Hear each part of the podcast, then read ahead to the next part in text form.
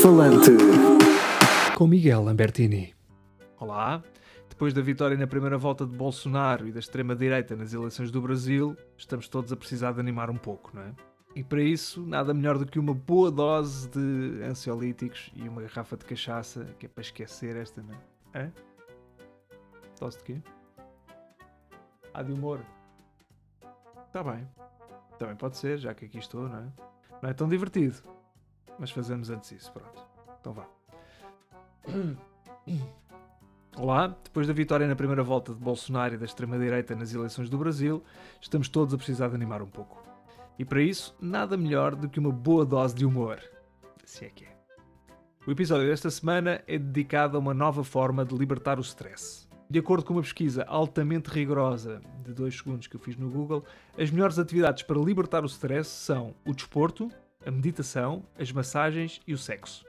Estranhamente já fiz todos, mas não consigo decidir qual é o mais eficaz para te estressar.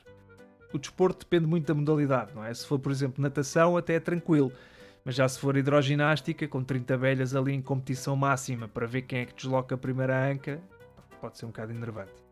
A meditação é boa para quem vive sozinho. Mas boa sorte se viverem como eu numa casa com duas crianças pequenas e uma cadela que ladra sempre que tocam à porta, não é? O mantra aí passa de Aum para não. As massagens são boas, sim senhor, mas só as consideramos em duas situações, no fundo. Primeiro, quando sentimos uma dor de costas e achamos que aquela massagem de volta arena é que nos vai safar, em vez de deixarmos de ser medricas e finalmente operar aquela hérnia discal que vive clandestina há anos entre as vértebras L5 e L6.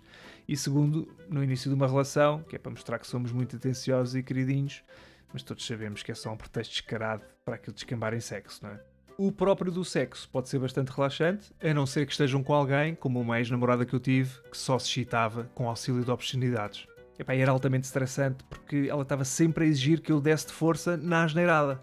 Vá isso, diz-me coisas porcas. E eu, piaçaba. E ela, não, chama-me nomes ordinários. E eu, Sheila, Bruna. Epá, era horrível, a pessoa não se consegue concentrar, não é? Mas agora, há ainda outra opção que pode ajudar a combater o stress do dia a dia.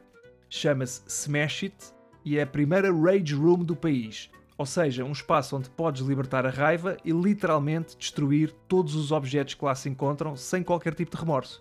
Ou como o Manuel Maria Carrilho chama, Casa da Bárbara. Este conceito é uma ótima ideia porque não há ninguém, por mais gene que seja, que nunca tenha tido vontade de partir alguma coisa num ataque de nervos. Eu, por exemplo, sou um gajo pacato, mas assumo, sofro de road rage. Na verdade, eu acho que o que se passa é que o meu carro tem o mesmo efeito que aquele elevador do programa A Tua Cara Não É Estranha, da TVI. Porque eu entro no carro como uma pessoa equilibrada, com princípios e educação.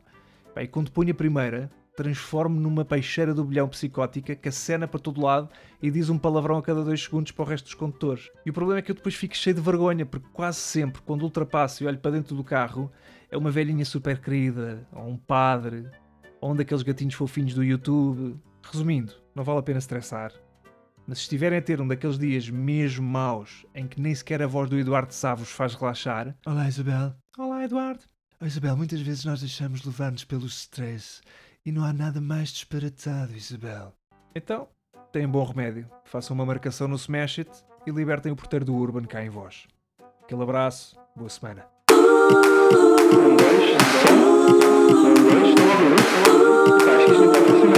Alto e falante. Com Miguel Lambertini.